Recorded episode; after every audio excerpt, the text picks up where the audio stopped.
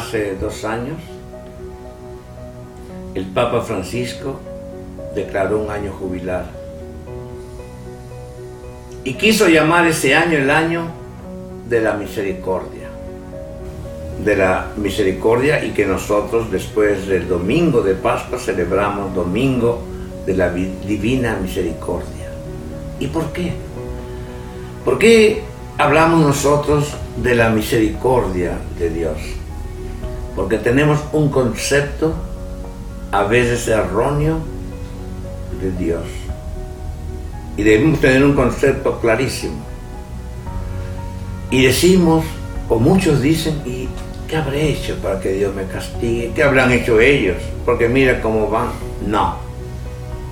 La justicia de Dios va unida a la misericordia.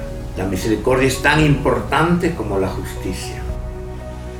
Pero el salmista es extremadamente sabio y dice, Yahvé, júzgame con tu justicia.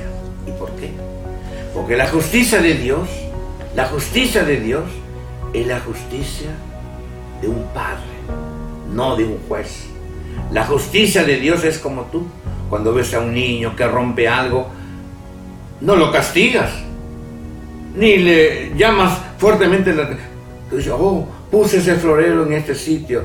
Tú lo justificas. Tú dices, oh, es que es muy niñito, hay que cuidarlo. Va a, va a romper algo, pon allí, tapa ese, ese objeto o pon en otro lugar. ¿No ves que hay niños en la casa? Tú justificas su actitud. Y eso es lo que hace Dios. Él justificó al hijo que regresó, al hijo pródigo. El padre dijo, era joven, no, hagamos fiesta. La justicia de Dios no es como la justicia de los hombres.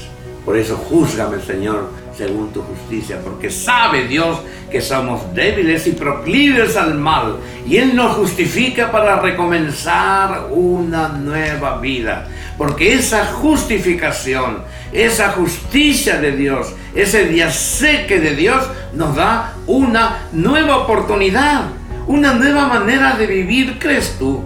Que ese, hijo pródigo volvería a la mala vida, no se enterneció ante el cariño de su padre y quedó allí para siempre. ¿Crees tú que Pedro iba a volver a negar a Jesús cuando el juicio de Jesús fue Pedro? ¿Me amas tú más que los otros? ¿Fue Jesús acaso que le enrostró a Pedro, traidor, tú el líder, tú cobarde? No. Justificó su humanidad, su debilidad y le dio el poder de ser la cabeza de los apóstoles.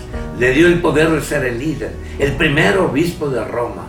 Así es, querido amigo, como Dios nos juzga y justifica.